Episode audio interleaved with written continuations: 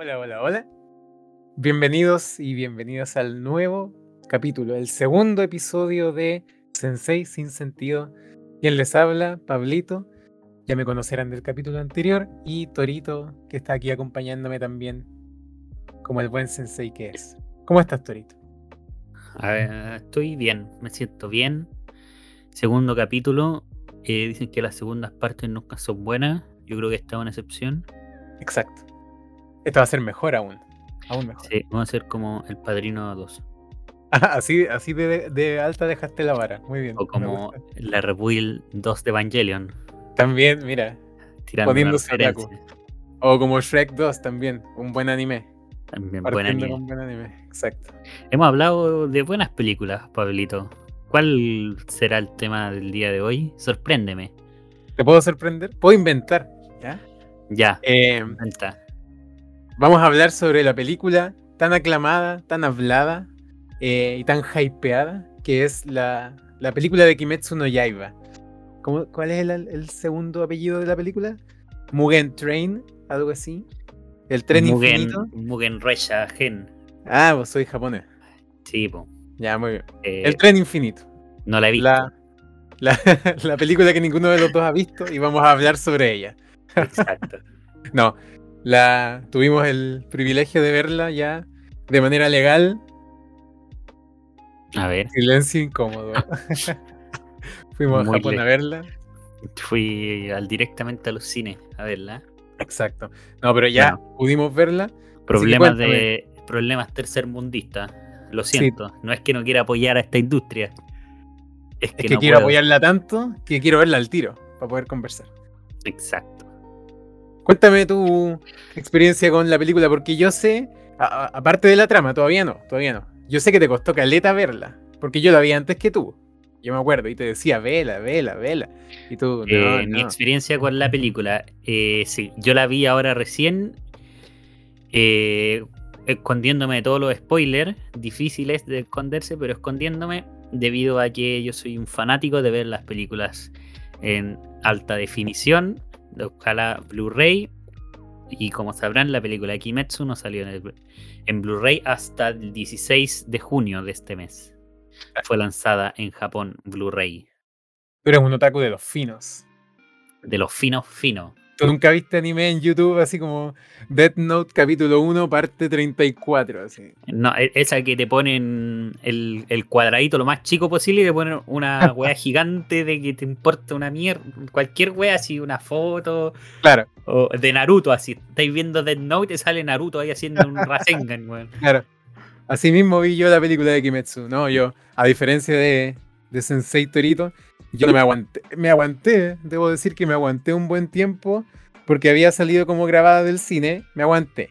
Y después, como de dos meses, que no pasaba nada, dije, ya, la voy a ver nomás. Y la vi. El pecado Igual más grande. Es un tema interesante esto de las calidades. Porque yo partí viendo anime como toda la gente, JK Anime, Anime FLB. Pero hay animes que a mí me cambiaron la perspectiva y me hacen decir, tengo que verlo en la mejor calidad posible. Y yo creo que no uno de ellos que me hizo cambiar esta perspectiva, pero uno de esos animes que yo necesito ver en la mejor calidad posible y me voy a aguantar lo que me tenga que aguantar, es Kimetsu no Yaiba.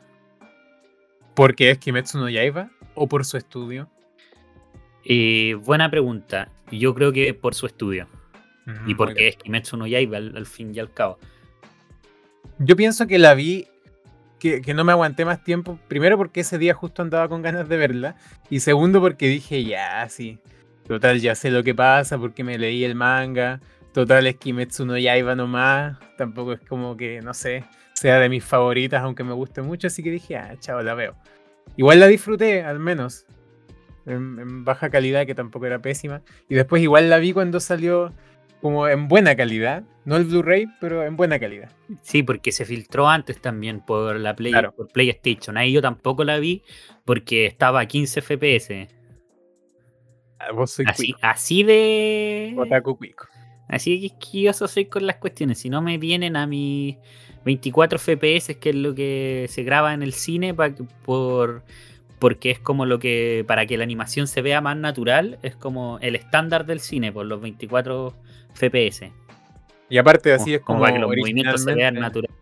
Exacto, así fue como originalmente estuvo planeada también, porque eso también es lo que pienso yo. Entonces yo también soy de la idea de ver un anime en, en la calidad que corresponde, ¿cierto? Tampoco es como que me ande viendo todo en mala calidad, no me gusta. También soy No, súper sí. quisquilloso con eso, así que... No, sí te entiendo. Al final la emoción porque es ufotable, Kimetsu no Yaiba, algo que todo el mundo quería ver lo más rápido posible, algo de los que los memes en octubre no pararon de salir como, mira, ya salió Kimetsu no Yaiba, así y era una imagen de, de Tanjiro. Ahí, y todo la apretaba oh. y se quedaba quieta. Un clásico. Era un GIF, así. Era un GIF la cuestión. Ahora, ¿Cuándo salió la película al final? Porque hablando de todo el hype que tuvo encima, bueno, aparte de que la adaptación fue tan buena de la primera parte, que por lo mismo se generó mucho hype, y sobre todo por la espera que tuvo entre medio, al igual que lo que pasó con la última de Evangelion. ¿Cuándo se estrenó? La película en Finalmente. Japón fue estrenada el día 16 de octubre del 2020. Cacha, po, la vinimos a ver. Ya, ex- sí, yo la vinimos a ver, yo por ejemplo, junio, 16 de junio del 2021. Casi 10 meses después. Igual es harto, pero. Igual es harto. Internacionalmente, internacionalmente se lanzó como a, a inicios de 2021. Así como España o Europa, Norteamérica. Y sabemos, tenemos más que claro, que rompió récords, pero hasta los que no existían los rompió. De todo.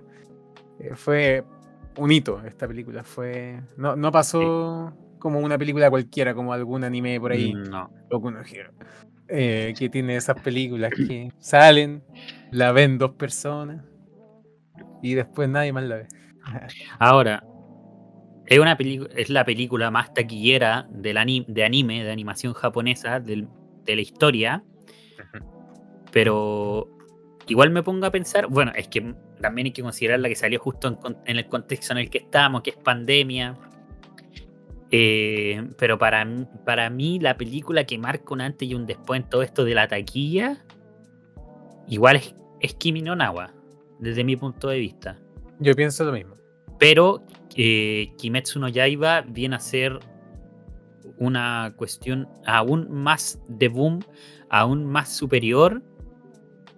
Eh, encuentro impresionante los números que alcanzan y que me hace cuestionarme al mismo tiempo si esos son los números que vamos a ver normalmente de ahora en adelante.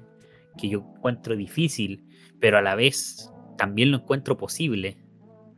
¿Sabes lo que pasa con Kimetsu? Que la película de por sí ya arrastra a un público que viene siguiendo la, la serie desde antes. Bueno, como tú te manejas mejor en los números de mangas y todo, quizás yo leo más manga que tú, pero tú te manejas harto en las ventas y todo. Cuando salió el anime de, de Kimetsu el 2016, ¿7? ¿Por ahí? Eh, creo que explotó, explotó la fanaticada, las ventas, todo se, se, 2019 elevó mucho. salió el anime. 19, cacha, iba súper cerca. Pero el Ya. punto es que arrastra un público, a diferencia de las películas de, por ejemplo, Kimi no Nawa, em, Chihiro, que claro, tienen el estudio detrás o el director detrás, que son como lo importante, pero como funcionan por sí, Sí, solas esas películas, no arrastran a nadie. Nadie va a verla por decir, uy, Chihiro, sí, la conozco, ¿de dónde? De ningún lado. Kimi no Nawa, Claro, o sea, cuando se estrenaron, es verdad. claro, Bueno, quizás más por los directores, a eso me refiero, claro. Por los directores, pero claro, Kimetsu no Yaiba trae una historia detrás, trae una fanaticada detrás, que también es un, es un boom si el fenómeno Kimetsu no Yaiba eh, algo es un hito desde mi punto de vista que marca la, la historia de la animación japonesa, porque es algo que a- nunca antes se había visto desde mi punto de vista, o sea, es impresionante como para ponerlo en contexto. De pronto, en el año que salió Kimetsu no Yaiba, por lo gen- estaban, estaba entre los tres nuevos pilares o los que más vendían de, de la Shonen Jump, porque hay que recordar que Kimetsu no Yaiba viene de la revista semanal La Shonen Jump, donde han salido exitazos, para qué nombrarlo, One Piece, Naruto, eh, Dead Note y, y muchos más. La mayoría de los shonen vienen de ahí. Exacto. Shonen Shonen, Shonen de pelea, en- por ese estilo se demarca. Pero lo que hace eh, ya no Kimetsu no Yaiba, sino lo que hace Ufotable con Kimetsu no Yaiba, desde mi punto de vista, es impresionante, porque llega al punto, para ponerlo en contexto, que en ese año Promise Neverland, sin tener adaptación al anime todavía, que salen más o menos el mismo año, tenía mejores números que Kimetsu no Yaiba, sin tener adaptación al anime, donde Promise Neverland en ese año ya era un manga prácticamente récord por la cantidad que vendía sin ser adaptado al anime. Pero lo que hace Kimetsu, eh, lo que hace Ufotable con Kimetsu no Yaiba es poner a Kimetsu no Yaiba a la par de One Piece. O sea, estamos hablando a la par de uno o dos millones de ventas al mes. Exacto. Algo que ningún manga había ni estado cerca. O sea, de los mangas que más vendían al mes eran 500 mil máximo. Así, imagínate un Haikyuu, imagínate un Shingeki no Kyojin.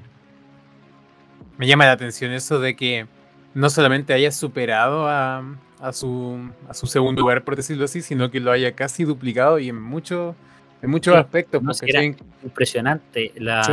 eh, los top ventas que se publican cada semana o cada dos semanas, que es la Oricon, eh, era impresionante cómo habían semanas donde Kimetsu no Yaiba ocupaba desde el puesto número 1 hasta el puesto número 10. wow. porque vendía todos los tomos más de más de- casi más de 500 mil ventas, o sea, las ventas sobrepasaban unos números estratosféricos, o sea, que no que no se habían visto antes. A mí me llama la atención eso porque, bueno, de repente cuando digo esto pareciera como si estuviera desmereciendo a Kimetsu. A mí me gusta harto, la verdad, pero pienso siempre que veo los números y pienso y digo, pero es Kimetsu nomás, tampoco es como la gran cosa. O sea, no es un One Piece, po. O sea, a alguien le puede o no gustar One Piece, pero One Piece es leyenda, po. Entonces, superar eso, Sí. tenéis que ser, pero muy pro, y ¿cachai? O no, no pro. superar eso, porque lo superaba de, vez en cuando, sino que eh, ponerte al lado de One Piece para el mundo del manga, anime, más manga, personalmente, Exacto. eh, es otra cosa, otra, pero otra cosa totalmente distinta. Impredecible. Yo pienso que impredecible. Sobre todo viniendo de un shonen promedio, que es como se le dice generalmente a este tipo de shonen de pelea. Que al final sigue funcionando porque la fórmula se repite porque funciona. repite, Oye, funciona. eh, hablemos un poco también sobre la película. Más, más allá lo- de los números lo del. de- los- claro. Hagamos, hagamos que- mierda la película ahora. Lo que ya todos saben, son que Claro. vende y porque a la gente le encanta y le fascina. Exacto. Pero hablemos de la película en sí. Bueno, ¿por Eh, qué es mala la película? Ah, no. En parte. eh, sería parto Mm. yo, ya que aquí dejemos claro, estamos desde la perspectiva de alguien que vio el arco del tren sin haber leído el manga, como yo, y alguien que ya había visto el arco del tren en el manga, Yo. como tú, exacto. Eh, ¿Quién parte? ¿Yo?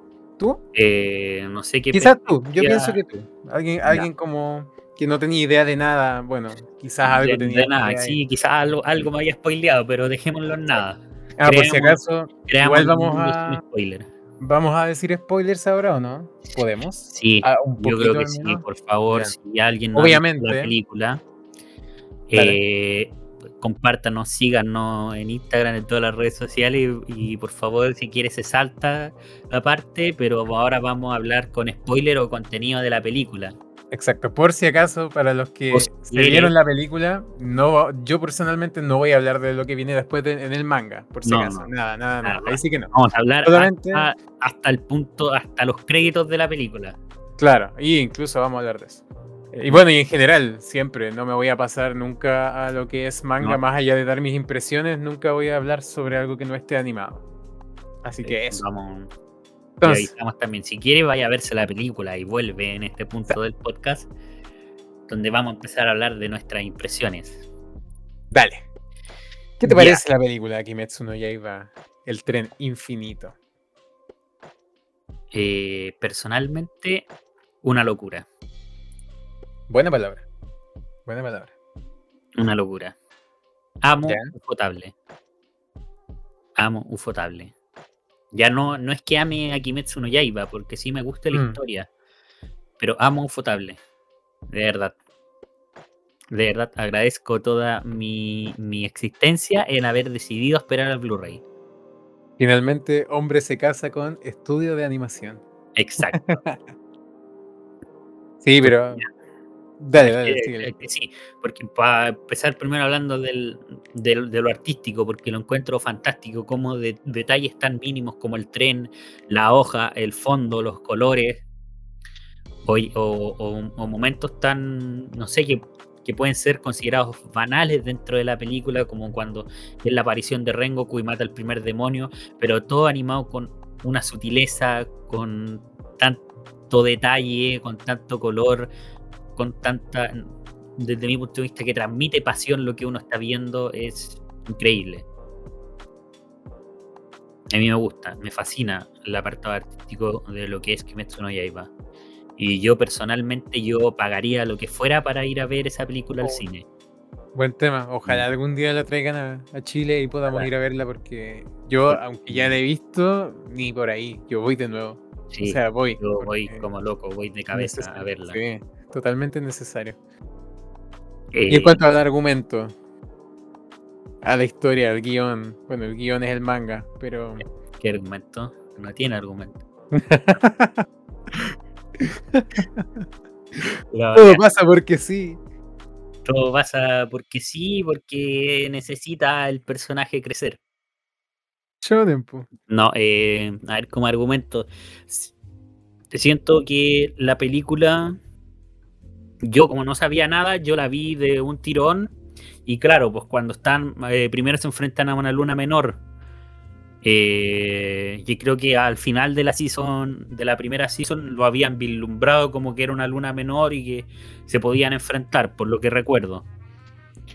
Y me parecía un enfrentamiento que se debía dar y una primera parte interesante desde mi punto de vista.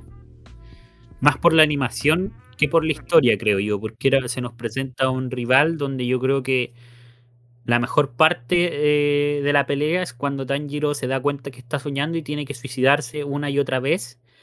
Y donde antes de suicidarse por primera vez y donde se da cuenta que es un sueño, eh, donde se da cuenta que es un sueño, eh, se despide de la familia. Eso yo lo encuentro fantástico. Mm. Y la segunda parte, como me gusta denominarla a mí. Mm, Sí, si nos vamos con parte. Es que para cerrarlo, para cerrarlo de la primera parte, la, la historia eh, la encuentro bien, una pelea final decente en, en duplas que me hizo recordar mucho a la pelea como de Jujutsu Kaisen, esa de dupla. Ah. Pero sí, me- no sé, me, me pareció raro una luna menor que desde mi punto de vista como el nivel de fuerza queda abajo del- de, la luna menor que nos mostraron en, la- en el anime, que era la de la araña. Mm, Pero no sé, siento que esta tiene más astucia, más inteligencia, pero en el combate hacerse un tren no me parece muy atractivo. Pero interesante.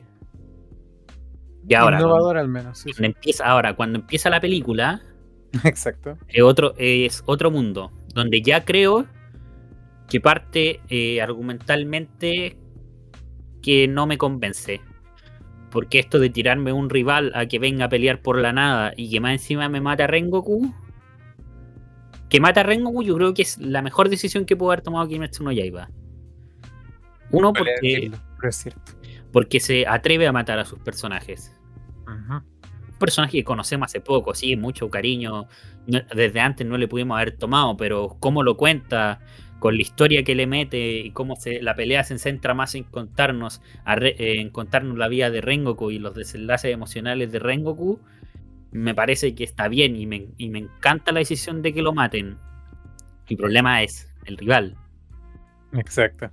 es como me lo, me lo tiran así en la película, así como que, oh sí, le va- matamos a la luna menor, está todo bien.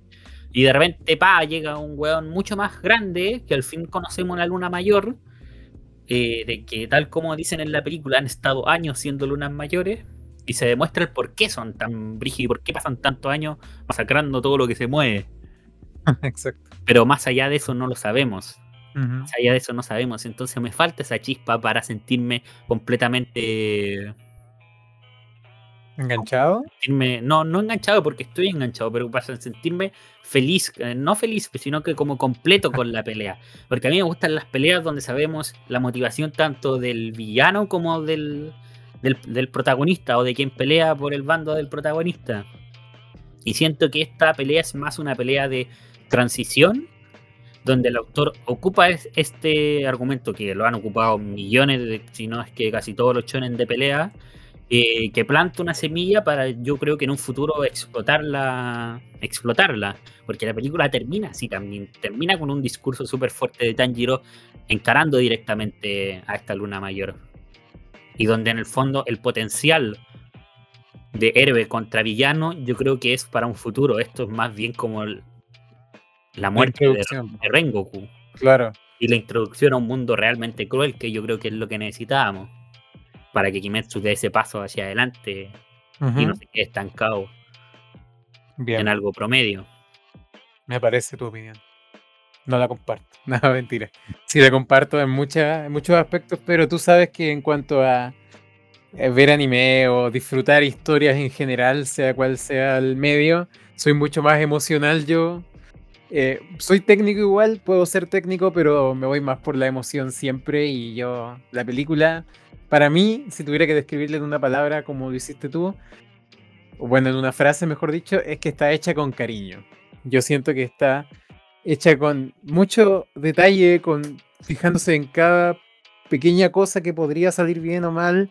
Y como el guion está técnicamente listo, al ser el manga de historia original que adaptaron de manera perfecta, pienso yo. Que de verdad, hablando de adaptación, es una muy buena adaptación, al igual que lo fue la primera temporada. Em, yo pienso que la, diferencia que hace esta película es que se centra mucho en, eh, hacer explotar las emociones del, espectador, por cierto, sobre todo en la segunda parte. Porque pongámonos en la posición de alguien que no se ha leído el manga, que claro, eso fue como lo que un poco me, me arruinó, por decirlo de algún modo, la primera parte de la película. Y digo de algún modo porque me, encantó. O sea, de verdad es muy entretenido Pero es como buena. Simplemente es una buena secuencia. Tiene buena trama. Tiene buenas peleas. Buena animación, por supuesto. Pero yo estaba esperando la segunda parte, ¿cierto? Esa era la parte que yo más ganas tenía de ver. Y insisto, imagínate a alguien que no se ha leído el manga, está viendo la, película y por alguna u otra razón pierde la noción de tiempo de cuánto llevo de película, cuánto le faltará, no me fijo en cuánto rato llevo ni nada. Uno cuando ya va por la mitad de película, uno puede llegar a pensar, mm, ya está terminando, qué buena película, sí, se pasó bien, estuvo entretenida. Pero de repente, pa, te tiran, como tú dijiste, de la nada a otro villano, de la nada. Y tú que hay como, wow, calmado, ¿qué? O sea, todavía falta. Y como tú bien dijiste también, ahí es donde para mí realmente empieza la película.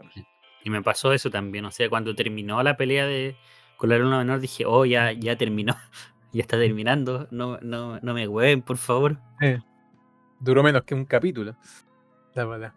Pero claro, igual las imágenes promocionales te spoilean que todavía queda una pelea, bla, bla, bla. Pero yo la película la disfruté ambas veces que la vi, ambas veces me la lloré entera. La música siento que fue un acierto tremendo con esa canción que le ponen, no solamente en los créditos, que es la Homura, ¿cierto? De Lisa, sino la otra que es la que sale, la que está reciclada del episodio 19. Eh, siento que fue un acierto total. Y bueno, hablar de la animación sería darse vuelta en lo mismo porque encuentro que es fascinante. He visto muy poco, es más, he visto nada, ¿cierto? De UFO Table, aparte de esto. Corrígeme si me equivoco, creo que no, por cierto. Eh, y fue, entonces fue como mi primera vez experimentando con ese estudio de animación y fue, pucha, tremendo, tremendo, se las mandaron. Y argumentalmente, como te dije, para mí Kimetsu es como un manga más, tampoco es que sea malo, pero no me fascina como otros. Pero siento que lo que hace lo hace bien y como dijiste tú, se toman en serio a sus personajes a tal punto de matarlos que sí. Claramente me dolió mucho ver esa escena, ver la escena donde Rengoku habla con su mami y le dice, mamá, lo hice bien. Y ella le dice, sí, estoy orgullosa. Ahí yo ya no podía más. Y la escena donde Tanjiro le saca en cara a la luna, ¿cierto? Le dice, oye, tú perdiste, cobarde, deja de escapar, nosotros te ganamos. Rengoku no perdió acá, tú te estás escapando. Estábamos como peleando en tu territorio y ahora te escapáis. Esa cuestión me. Y con esa, esa como rabia e impotencia que, que se le notaba a Tanjiro en sus palabras, eh, me terminó de destruir. Pero yo pienso que es una muy buena película. Que como dijiste también, eh, deja las bases para lo que viene también. Se siente como una introducción. Y me alegra eso porque que le, estén dando tanta importancia a algo que es como transitorio es súper bueno. una, importancia que yo creo que se merece. Exacto. Se merece Rengoku con todos nuestros Kokoro. Es un grande Rengoku, la verdad. que claro, no es un personaje que aparece tantas veces que me encariñé caleta ni nada. Pero, A veces, sí, pero a veces un personaje no necesita aparecer muchas veces para marcar tanto al espectador como a los protagonistas, y que yo creo lo que hizo en Tanjiro en el fondo. o sea, tampoco se ve qué va a pasar a futuro, pero ya esta escena yo creo que marca un antes y un después, tanto en, en personalmente en el mundo de Kimetsu no Yaiba. Ahora en un futuro hay que ver cómo, desde, o sea, yo que no me he leído el manga, hay que ver cómo recae esto en los hombros de los personajes en el fondo, cómo se toman esta muerte y cómo y cómo se, se vuelven a motivar o cómo se empiezan a, a, motivar o resignifican la muerte de Rengoku y hacia dónde va, porque en el fondo la pelea vista desde Rengoku comparte unos ideales fantásticos que yo creo que todo Chonen necesita tener. Como la motivación de todos tienen en el fondo. ¿A eso te refieres? Sí, de querer ser el mejor, de defender a, mm. a la mayoría, pero por eso me gusta que maten a los personajes. Porque la vida no es solamente querer avanzar, no, también podéis. Te caer. Te podéis caer claramente y morir. Sí, y morir. Eso, eso es lo que de repente le saco un poco en cara a los shonen que pecan de muchas cosas, como por ejemplo sacarte un villano de la manga y que lo, ponía a pelear porque sí, ya. Eso se lo perdono, pero lo que no me gusta es cuando no se atreven a hacer avanzar su historia con los personajes que al fin y al cabo son ellos los que eh, los que ven la historia avanzar, ¿cierto? Los que la motivan a, desarrollarse. No tanto el setting, no, no, tanto el lugar o la ambientación, nada, sino los mismos personajes, lo que les va pasando, lo que los va moldeando. Y una muerte es como algo súper brutal que claramente va definiendo lo que siente, lo que piensa, cómo actúa tu personaje. Que yo creo en el fondo que son recursos cliché y los recursos cliché están para ocuparse, porque ya una, un mundo del anime que lleva tantos años, es difícil ser 100% novedoso. Tenéis que ocupar recursos cliché. O sea, sí. es imposible. A ver, tenéis que ocupar recursos. El problema es cómo los ocupas y hacia dónde vas con esos recursos. Claro. Yo creo que Kimetsu, no Yaiba lo está haciendo bien. Porque al fin y al cabo es una fórmula que a la gente le encanta y la gente llora viendo todo, incluyendo cómo nos vamos a sentir mal por Rengoku. Y cómo no me voy a sentir mal porque lo y, cómo no me va a gustar la pelea siendo que no conozco nada del villano si es una pelea fantástica en cuanto a coreografía, en cuanto a animaciones, en cuanto a música. Todo, sí, sí, la verdad, todo lo de la pelea en sí, que me gusta que sea larga, que dure harto. Eh, te da como para sentirte agradado con, lo que está pasando. No solamente ver a dos personajes que no conoces de nada, porque como te dije, a Rangoku no lo conoces de nada más de, de dónde viene. Conoces un poco de su historia, pero aún así te interesas por lo que está pasando, por el modo de, pelear, su motivación, bla, bla, bla. Y tanto, y, los colores, y, mm, y todo, y todo. Porque tanto el protagonista como con el villano principal o sea, no principal, pero el villano que mata a Rengoku, y los conocí hace no más de dos horas. Y me da risa, o me gusta, mejor dicho, eh, que Tanjiro con los demás pasan a ser como secundarios en esta película prácticamente, porque claro, están ahí, sobre todo en la primera parte de la película, están ahí peleando. Yo creo que tienen su momento. Claro, tienen su momento, pero en la segunda parte, Rengoku llega y dice, ya niños, ya jugaron ustedes, ahora le toca a los adultos. Se muere. Se muere. termina mal. Ya, niños, ahora vienen los adultos. Termina mal. Exacto. Eh, pero son una buena base de tenerlos ahí al menos expectando, viendo la pelea, tratando de ayudar, no lográndolo. Es bacán, a mí me gusta. Pero eso sobre nuestras impresiones. Desde lo personalmente para mí cumple con creces a lo que esperaba y lo que ofrece la película. Pero ahora una pregunta que yo creo que todos nos hacemos. ¿Qué podemos esperar de Kimetsu no Yaiba? ¿O qué queremos mm. también de Kimetsu no Yaiba? ¿Qué esperas tú? Porque yo no tengo, o sea, no tengo mucho que esperar, siendo que ya sé lo que viene. Claro. Tengo que esperar en cuanto a. Claro, tenéis que esperar más de lo que te puede ofrecer Ufotable. Claro. Que también vale la, cuestión. todos sabemos cómo a veces los animes cambian de un año para otro porque cambia el estudio, cambian los trabajadores. Estoy tirando un palo. Uno también espera cosas, no sé. Uno también espera cosas. Está bien, está bien. Yo personalmente, en cuanto a historia, eh, Kimetsu no Yaiba se lanzó al agua y tiene que quedarse en el agua, en el sentido de que ya abrió la puerta a matar personajes. No se puede echar para atrás ya, pues, No se puede echar para atrás desde, mi punto de vista. Si ya plantáis esta semilla, las peleas futuras van a ser mucho más ricas y mucho más disfrutables, porque ya tenéis la semilla y el dolor en el corazón cada vez que peleen tus personajes, de decir como, bueno, aquí se puede morir. Esta puede ser su última pelea, porque no es como, oh, están peleando, sí, qué bonito, y al final como que después de un par de peleas como ya da lo mismo que se agarran a combos, solo importa lo bonito que lo animen, porque en el fondo va a aparecer un desenlace ultra mega pulento y el protagonista va a vivir, o el personaje va a el personaje bueno va a vivir, porque va a ganar el bien, da lo mismo. Exacto. O si pierde, si gana el, mal, por así decirlo, va, va, no le va a pasar nada un, parche curito, un paracetamol y a seguir peleando. A seguir peleando. Yo voy, a hacer ahora la peor, la peor de las comparaciones, pero siempre me tomo, me agarro de este ejemplo para definir qué es lo que yo quiero eh, en cuanto a lo que, a lo mismo que acabas de decir. Siempre pienso en que no lo hagan como Dragon Ball, donde ya al fin y al cabo, como tú dijiste, da lo mismo verlos pelear uno con otro, después con el otro, con el otro, porque al fin y al cabo, si se muere uno, no importa, puede revivir después, ¿cachai? Entonces, no te tomáis en serio a tus personajes si los vais a tener ahí dando vueltas, dando vueltas para siempre.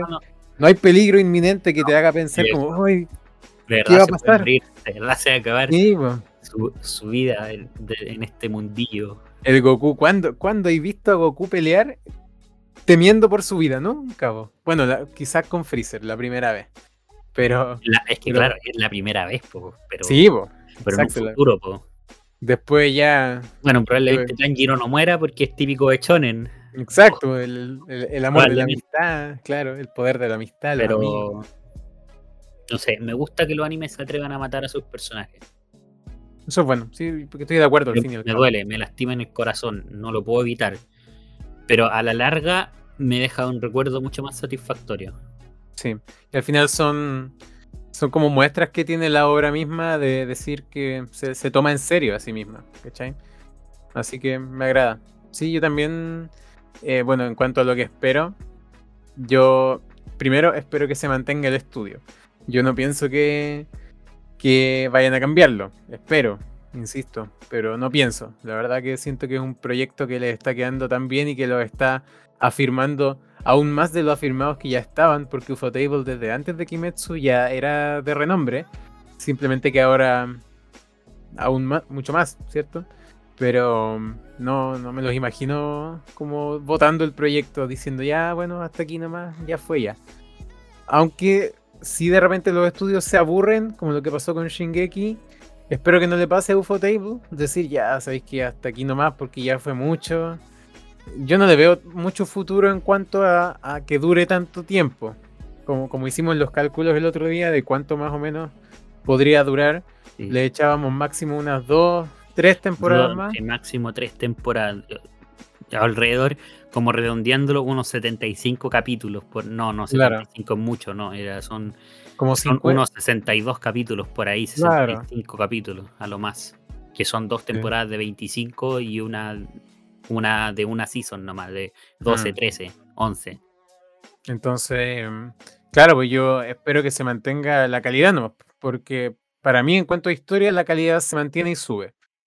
Obviamente no, no, estoy spoileando nada pero, ahí, pero. Pero la calidad. Se mantiene. ¿La calidad de animación o la calidad de adaptación? Que según yo son dos cosas distintas. Yo pienso que la calidad de adaptación debe estar siempre igualada al manga. Yo soy de esos elitistas que piensan que el manga debe adaptarse uno uno. tal cual, panel por panel, eh, diálogo por diálogo. Claramente hay excepciones de cosas que son muy saltables, pero todo esto Sí, de se saltarse arcos enteros, agregar arcos enteros, no, no, no. No lo paso. Menos en algo que ya de por sí se está viendo que lo están haciendo calcado. po. ¿Por qué cambiarían eso ahora? Así que espero que sea así. Eso. Entiendo. Y espero que no se demoren tanto, pero a la vez espero que se tomen su tiempo. Eso, eso, eso- Espero que no se demoren tanto, pero tómense su tiempo, por favor. Sí, o- ojalá, ojalá la sacaran mañana mismo, pero de verdad yo priorizo el que se tomen su tiempo y que lo hagan bien y descansado y que también se prioricen a ellos mismos como personas también. Pero bueno, Eso es importante, y yo también a veces priorizo eso, o sea, entiendo la ansiedad que provoca, pero muchas veces muchas veces prefiero que se tomen el tiempo y que entreguen la calidad eh, que la calidad de animación vaya en conjunto a la calidad de vida de los trabajadores. tú que conoces más el estudio de Ufotable, ¿qué me puedes hablar de, de la O sea, animación? así como centrándonos como, ah, como, ¿qué podemos esperar? No, no, no. O sea, claro, háblame. porque como conozco Ufotable, también es como Claro. que puedo ayudar a dilucidar cómo se toman los trabajos Ufotable, que también dice mucho de ello. Como Exacto. comparándolo co- con, Mapa, que Mapa no sabemos que, porque es como una moneda al aire, porque es un estudio más o menos nuevo, y que uno lo ve que está tomando proyecto, proyecto, proyecto, proyecto, proyecto así, que tiene Mm. millones de proyectos, y que un dolor de guatita a uno le da a veces porque es como, o estos trabajadores se van a morir, o Mapa es multimillonario, o, o ayuda a Diosito mío. ¿Qué Claro. está pasando? no, pero Ufotable en ese sentido yo encuentro que toma sus trabajos con pinza. Lo elige con pinza y los trata con un amor que solo Ufotable les puede entregar. Me agrada no. No es como un estudio que se encargue de sacar mucho, sino que muchas veces prefiere sacar uno, pero con el tiempo que requiere. Y uno, uno, bueno, bueno, bueno. Claro. Ahora, mismo mañana cambian el rublo y toman millones de anime y les quedan todos animados malísimos. Y cambio fotable. O sea, pero ese, esa es la nueva noticia. Se acabó Ufotable, como lo Se conocemos. acabó fotable como lo conocemos. Desde ahora vamos a animar todo. ¿Te imaginas? Eh, Y yo pienso que eso puede pasar. Porque Sí, un estudio se puede sea- aburrir de llevar el mismo ritmo siempre. puede, puede pasar, puede pasar. O sea, no se descarta. Así que es mejor hablar a, la- a cómo lo han hecho hasta ahora. Bien. Porque en el Claro. futuro todo puede cambiar. Pero como lo han hecho hasta ahora, yo creo que el mejor ejemplo de los últimos años, comparando con los últimos años, es la saga de Fate. De Fate Stay Night principalmente. Spoilers. Porque ya todos sabemos que Fate es- son millones de cosas y Fate no lo anima solamente Ufotable. Ufotable eh, tomó la línea principal, que es Stay Night, y animó las dos rutas alternativas, que son Heaven Fields y Unlimited Blade Works. Exacto. Y personalmente sacaban alrededor de una temporada cada año o de una temporada cada dos. Se tomaban su tiempo, pero son maravillosas. Spoilers. ¿ah? De la sección nueva. Spoilers de la sección nueva. Son maravillosas, no sé. Pero entonces como que en ese sentido, eh, que, eh, la animación que hace Ufotable yo la encuentro mara- maravillosa, adelantada, yo podría decir hasta adelantada a la época. Hay cosas que he visto Ufotable de X años que parecen como si estuvieran en- que son comparables con animes de este año y tú decís como es imposible que lo hayan hecho así como 8 años antes. Claro. Yo sin saber tanto de. O sea, no saber, sino no haber visto tanto de Ufotable, puedo decir lo mismo. Lo que me gusta de ellos es su ritmo. Que no siempre se ve en la temporada de anime un, un anime de Ufotable como en la tabla. No siempre hay algo como, uh, ¿qué va a sacar Ufotable esta temporada? Tenéis que andar buscando prácticamente las poquitas cosas que han hecho, pero que han hecho bien. Y eso yo pienso que vale mucho más. Así que, bien ahí Ufotable. Que sigan así nomás. Sí, porque, claro, como tú bien dices, Ufotable se toma su ritmo, se toma su tiempo, va a su ritmo, perdón. eh, y no sé, yo lo encuentro fantástico. y creo que parte del éxito de Kimetsu no Yaiba va de la mano de Ufotable. O sea, no, lo- no los puedo conseguir por separado. El éxito de Kimetsu no Yaiba Mm. con Ufotable. Ojalá después de Kimetsu se tomen algún otro proyecto interesante que yo sí o sí voy a ver por el estudio. De repente eso suele pasar también. Sí, de repente ve algo suele porque, pasar. Y me gusta también que, está porque siento que. Ufotable es algo que todavía no tenía y que se merecía desde mi punto de vista, el reconocimiento a un estudio que, que hace bien las cosas, que hace bien las cosas. Y con su estilo particular, porque otro estudio que hace bien las cosas, me imagino a Kyoto Animation en sus años también, Madhouse en su año, grandes estudios que, que han hecho bien las cosas. Y para mí Ufotable era uno de esos y que era, era bien underground Ufotable en, esa, en esos años. Yo creo que ahora, con Kimetsu no Yaiba, marca un antes y un después también para lo que Ufotable. Claro. Cuando se te buscáis más público y eso igual es bueno para el estudio. Así Exacto. que viene ahí Kimetsu también. Viene ahí la película y viene ahí el estudio que se Y la está mandando. Y ahora, como para cerrar lo de la película, ¿Qué? ¿Con qué me vas a sorprender? ¿en qué te puedo sorprender? Con la pregunta que todos nos hacemos y que yo sé que tú la sabes. no, no, no sé de qué me estáis hablando. ¿Por qué Inosuke llora por la máscara? ¿Verdad? ¿Por qué y cómo? Inosuke llora por la máscara de chancho. Porque alguien me explique, por favor. Esos vacíos argumentales no me dejan dormir. No. No, 0 de 10 Kimetsu no Yaiba. Todavía no puedo dormir.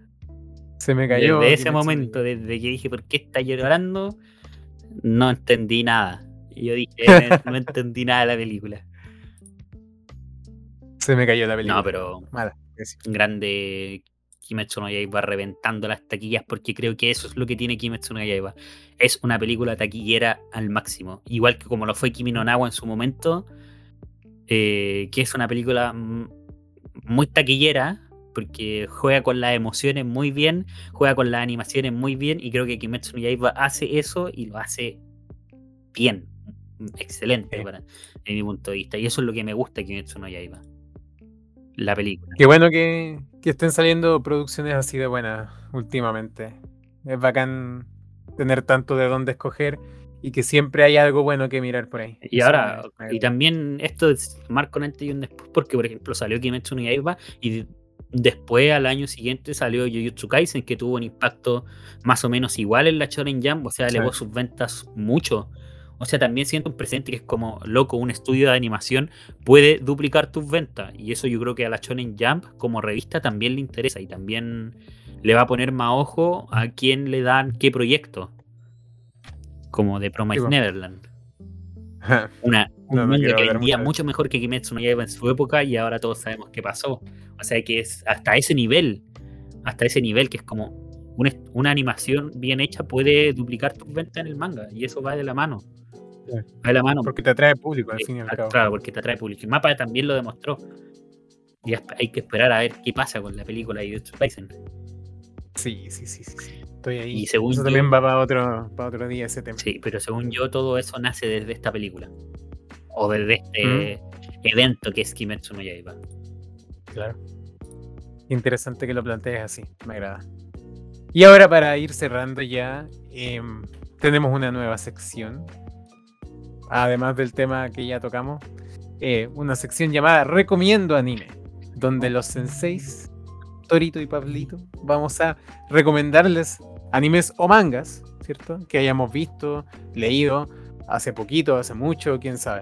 También Probablemente no tengan nada que No. ver con lo que estábamos hacer una con Kimetsu, que no necesariamente tiene que ver con, con Kimetsu. Claro. O sea, podemos recomendar algo que hayamos visto hace poco y sea algo completamente radica- radical a la temática del episodio. Por ejemplo, partamos contigo. Conmigo, yo ¿Qué, qué ¿Qué me recomiendas? elegí para esta nueva sección. Yo, alguien tan tradicional, me adecuo al contexto y yo voy a Ah, recomendar algo que vi hace un par de semanas y me lo terminé de lo más satisfactorio posible. La saga Fate Stay Night. Bien, bien, bien. Véndemela. Yo no la he visto, por si acaso. Ya. Para quienes ya la hayan visto, se lo recomiendo verla de nuevo.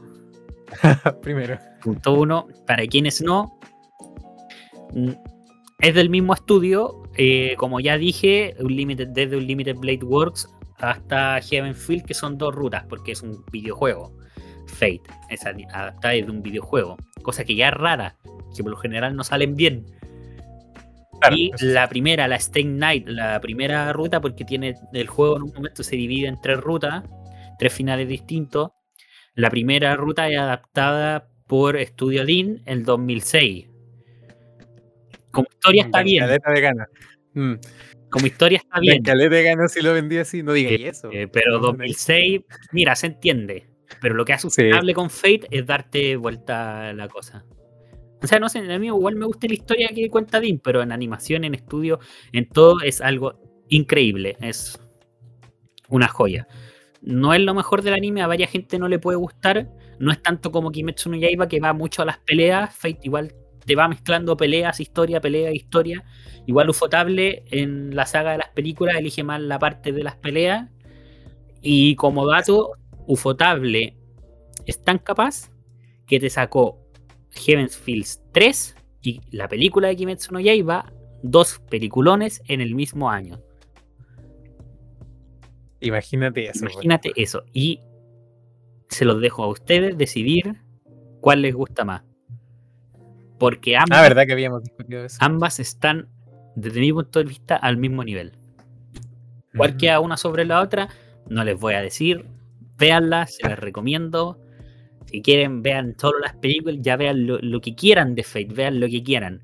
Si quieren ver la pelea final nomás de la última película, pero para mí ya es otro level decir que Ufotable en un mismo año te sacó Heaven's Field 3 con ese nivel de producción y Kimetsu no Yaiba con ese nivel de producción. Ahora, si les gusta o no, se los dejo a ustedes. Tómenlo o déjenlo. Esa es mi recomendación de recomiendo anime de Torito. Y bota el micrófono. Se va. Se va. ¿Y tú, Pablito? No, no hablo más. En esta nueva sección. Yo, ¿qué vas? Eh, primero voy a, voy a tomar tu recomendación. Voy a tomar tu recomendación. Yo voy a ver Fate prontito, ojalá, para adentrarme también en. Como última aclaración, ténganle paciencia a Fate. Por favor. Van a ver el mismo capítulo 10 veces. Qué entretenido. Ténganle paciencia. Si no les gusta, igual lo respeto. lo respeto más. Lo respeto más. Pero. Bueno, por mi parte. Ojalá se ah, adentren en ese mundo de Fate. Y, pero solo Fate Stay Night, solamente eso recomiendo. Nada de chicas mágicas, ni Gran Orden, Fate Stay Night. Y sus tres rutas. Las tres rutas principales, claro. Sí, sí. No son tantos capítulos, la verdad, son como 75 las tres películas, APP. Por ahí. Mira, pues, ¿no? Sí. Bueno, por mi parte, algo también, nada que ver ni con Kimetsu, ni con Ufotable, ni con bla, bla, bla, bla, bla. Yo voy a recomendar un manga que se llama Girls Last Tour, que en japonés es Shoujo Shumatsu Ryoko. Y es un manga que tuvo su adaptación a anime el año 2017. Eh, em, no sé qué estudio, la verdad. No he visto el anime. La verdad, vengo a recomendar el manga que me lo leí hace poco. Es más, lo terminé hoy mismo. Lo hice durar un poquito. Eh, me costó porque la verdad me gusta harto el ritmo que lleva. Y es un manga que tiene seis volúmenes, es cortísimo. Eh, que fue lanzado el 2014 hasta el 2018.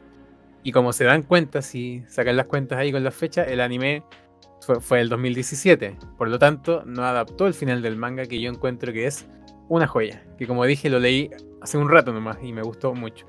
Eh, el manguita em, es muy, como decirlo, relajado. Tú te viste el anime, Pastorito, más o menos, ¿cachai? Sí, yo de qué trata, ¿cierto? Eh, muy buena recomendación. Sobre todo recomendar el manga. Me parece sí. que no lo leí, me parece un acierto. El, Yo ahora, a, complementarte, ¿Mm? el estudio que ah, anima es White Fox. Eh, ejemplos de lo que ha animado, Steingate o Recero. Ah, nice. Nice, nice, nice. Me tiene que verlo igual, la verdad. Pero disfrutable. Ahora como para, para hablar un poco del, de la historia, se trata en resumen de dos chicas que como que atraviesan las ruinas de una civilización, de una civilización post-apocalíptica eh, van viajando en un tanque y se dedican a buscar comida, a buscar dónde protegerse del frío, a descubrir cosas. No tiene mayor trama que dos chicas en un mundo donde no hay absolutamente nadie más, em, tratando de sobrevivir. Es un manga muy relajado, que tiene un ritmo muy tranquilo, pero que en un punto, y bueno, yo incluso diría desde el principio, pero lo empecé a notar después, eh, empieza a tocar muchos temas muy interesantes, de existencialismo, eh, temas de nostalgia, la tristeza, eh, el conocerse a sí mismo, la importancia de la vida, de las cosas pequeñas, empieza a tomar ese rumbo de manera muy interesante, muy sutil, y que la verdad a mí me marcó harto. Siento que tiene un largo bueno, seis tomos, es algo súper poco, se lee en un par de días, incluso menos. Y lo que me llamó la atención más fue el arte que tiene, que se ve como desordenado, a diferencia de cómo es en el, en el anime que he visto un par de escenas por ahí. Eh, es como muy al lote todo, como trazos al azar, así como, como si la autora o autor, que no se sabe, lo hubiera dibujado así como a la rápida. Pero queda tan bello, tan bello, de verdad, que se, siente como muy bien la ambientación. El dibujo es muy bonito. Y ahora, como para terminar eh, de referirme al manga, ahora que mencioné al autor o autora, eh, al final de cada tomo deja unos pequeños mensajes de lo que ella siente, de lo que ella pensó. Es algo súper común en los mangas, pero siento que nunca me había impactado tanto como en este manga, donde ella de verdad como que sentí que era su diario de vida sentí que el manga en general o la historia completa, los temas que tocaba, era su diario de vida y su manera de desquitarse con cómo ella se sentía. Y me sentí mal por ella en un punto, como que me dieron ganas de abrazarla o abrazarlo y decirle, oye, ¿estás bien? pero, pero e, es una muy linda historia que recomiendo a todos, la verdad. Siento que es muy fácil engancharse y encariñarse con los dos personajes. Eso. Me parece espectacular. Uno vendió mucho mejor su recomendación que otro, pero. Claramente tú. Vean Fate, por favor. vean Fate. Claramente tú que les dijiste, no lo vean. Es más, si, no lo ven, lo voy a entender. no, está bien. Pero está bien. Está bien. Ahí están las recomendaciones. Uno, combo y patá, y el otro, combo y patá, es la guatita de la emoción que te va a llevar y te va a sacar una lágrima. Unas cuantas, así es. Así y bueno, bueno, llegamos a este final. Queremos agradable. recordarles, por favor, que nos sigan en Instagram, Sensei, sin sentido, y nos escuchen por Spotify la máximo que, puedan y quieran. Escúchennos, por favor. por favor, se los suplican. Ah, no, pero compártanos, lo típico, compartan nuestra red social que por ahora solo es Instagram, como dijo Torito, sensei.sinsentido. Ahí vamos a estar subiendo información de cuándo subimos capítulos, de las temáticas que vamos a estar tocando. Así que totalmente lo que quieran, recomendaciones, todo, todo. Aceptamos de todo. Así, Que, Así que muchas gracias, por escucharnos. Exacto, gracias Torito, muy buena conversa como siempre, qué agradable venir a hablar contigo. El agradecimiento es mío, porque puedo hablar de cosas de Kimetsu no Yaiba, sin pelear. Ah, ah, después nos vamos a poner a pelear. Sin que me voy en la cabeza. ¿Cómo que no te gustó? Ah. y sin comerme ningún spoiler. Ah, aquí, pero después también. ahí te digo todos los spoilers. No, vaya. verdad, muchas gracias por escucharnos en nuestro episodio número 2 sobre la película Kimetsu no Yaiba. Un exitazo de donde lo quieras ver. Nos vemos, chicos, chicas. Nos escuchamos en el siguiente capítulo. Que esté muy bien. Hasta, Hasta luego.